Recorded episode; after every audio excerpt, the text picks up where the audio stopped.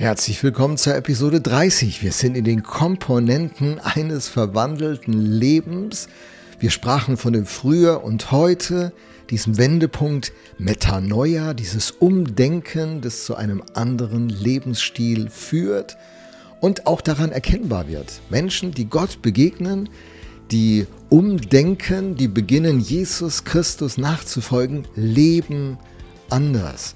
Wir haben das gelernt in Vers 22 in Kolosser 1. Gott möchte uns zu Menschen machen, die heilig und ohne irgendeinen Makel vor ihn treten können und gegen die keine Anklage mehr erhoben werden kann. Das war so der Teil Gottes und dazu läutert er uns und will das Beste aus uns hervorbringen und nutzt dazu die wunderschönen, fantastischen Segnungen und die großen Herausforderungen, die Krisen unseres Lebens. Und äh, das ist alles on purpose, mit Absicht. Gott hat gute Absichten darin, auch wenn wir sie nicht immer direkt sehen und manchmal vielleicht lange nicht erkennen. Gottes Teil. Wir haben aber gesagt, da gibt es noch den anderen Teil, unseren Teil, und der wird in Vers 23 angesprochen. Auf, auf den gehen wir jetzt ein. Vers 23. Voraussetzung dafür ist, also dass keine Anklage mehr gegen uns erhoben werden kann, wir heilig vor Gott sind, ne? Kontext. Voraussetzung dafür ist, dass ihr euer Leben auch weiterhin fest und unerschütterlich auf das Fundament des Glaubens gründet und euch durch nichts von der Hoffnung abbringen lasst, die Gott euch mit dem Evangelium gegeben hat. Wir stellen zuerst mal ein paar Punkte fest. Erstens, wir müssen etwas tun, Voraussetzung dafür ist, dass ihr euer Leben, wir müssen aktiv werden. Das macht keiner für uns, auch nicht Gott für uns. Manche suchen ja diese Abkürzung. Hand in die Frisur, vollmächtiges Gebet, Thema erledigt. So geht das nicht. Voraussetzung dafür ist, dass ihr euer Leben, hm, was? Fest und unerschütterlich auf das Fundament des Glaubens gründet. Wir müssen unser Leben fest und unerschütterlich gründen. Das heißt, es gibt ja Stürme, es gibt Erschütterungen, die sind unvermeidlich. Wir müssen uns darauf vorbereiten, uns festmachen, uns gründen. Im Alten Testament gibt es da auch ein, ein botanisches Bild. Wir sollen uns pflanzen, eingepflanzt werden, pflanzen lassen im Haus des Herrn. Und äh, im Psalm 1 wird es wunderbar beschrieben, wer da so gepflanzt ist an diesen Wasserbächen, der kann Trockenheiten ertragen, der kann schwierige Phasen ertragen. Er ist ja gepflanzt, gepflanzt im Haus des Herrn. Dann spricht die Bibel davon, dass es, dass es einen Wind der Lehre gibt, der uns hin und her werfen will.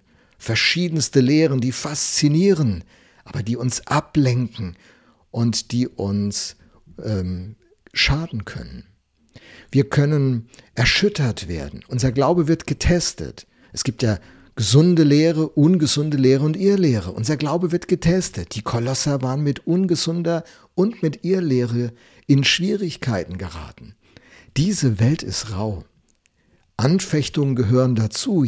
Alle, die gottselig leben wollen, müssen die Anfechtung erdulden, sagt der Apostel.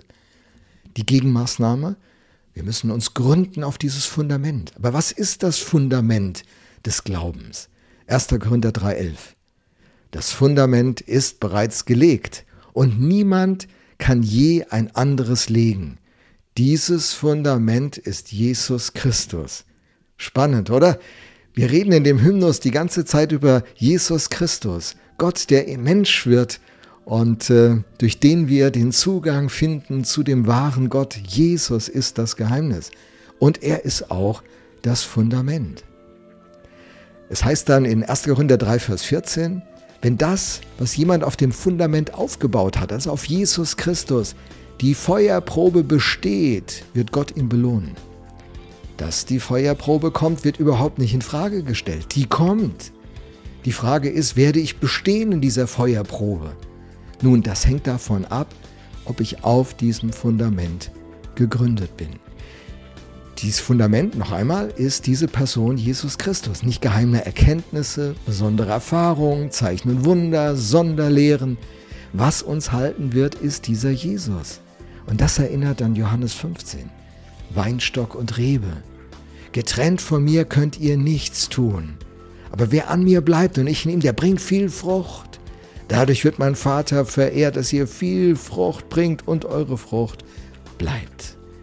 Wir sollen fest und unerschütterlich auf dem Fundament des Glaubens auf Jesus Christus gegründet sein und euch durch nichts von der Hoffnung abbringen lasst, sagt der Apostel weiter.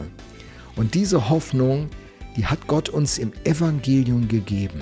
Die gute Nachricht der Gnade, aus der wir leben. Wir leben nicht auf der Grundlage unserer Frömmigkeit, unserer guten Werke, unseres Liebseins, sondern auf der Grundlage eines Tausches. Ich tausche mit Gott Tag für Tag meine Schuld gegen seine Reinheit, sein perfektes Leben gegen mein unperfektes Leben, mein Versagen gegen sein, sein richtiges Tun.